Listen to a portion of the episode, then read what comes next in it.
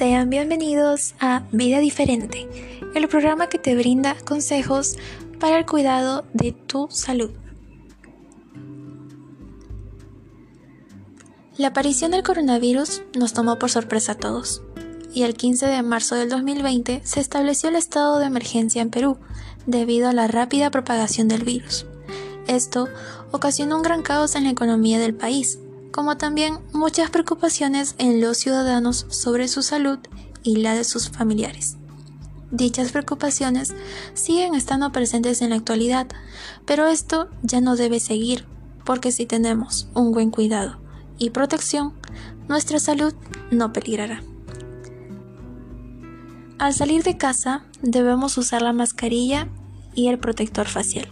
Debemos de desinfectarnos con alcohol, mantener una distancia de al menos 2 metros con otras personas y evitar tocar nuestro rostro.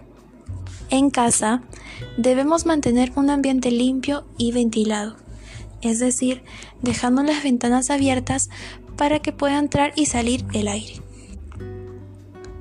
No olvidemos que también es importante nuestra salud mental, por lo tanto hay que procurar tener un tiempo para nosotros, en el cual podamos distraernos y liberar la tensión y estrés acumulado del día a día.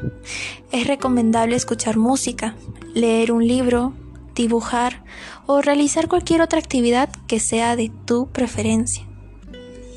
También es primordial la práctica de actividad física, que nos mantendrá en un peso saludable además de que nos ayudará a evitar enfermedades cardíacas, la obesidad, la diabetes, la artritis, entre otras más.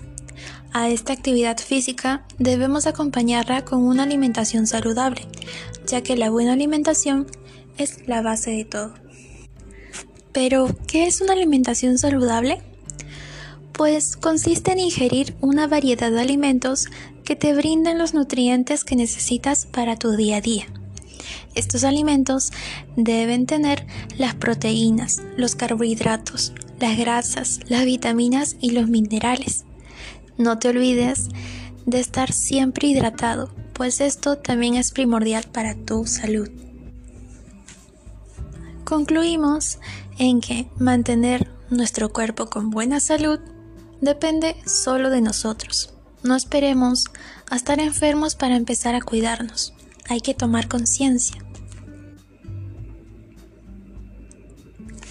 Llegamos al final del programa y no olvides que si tienes la suerte de ser diferente, no cambies nunca.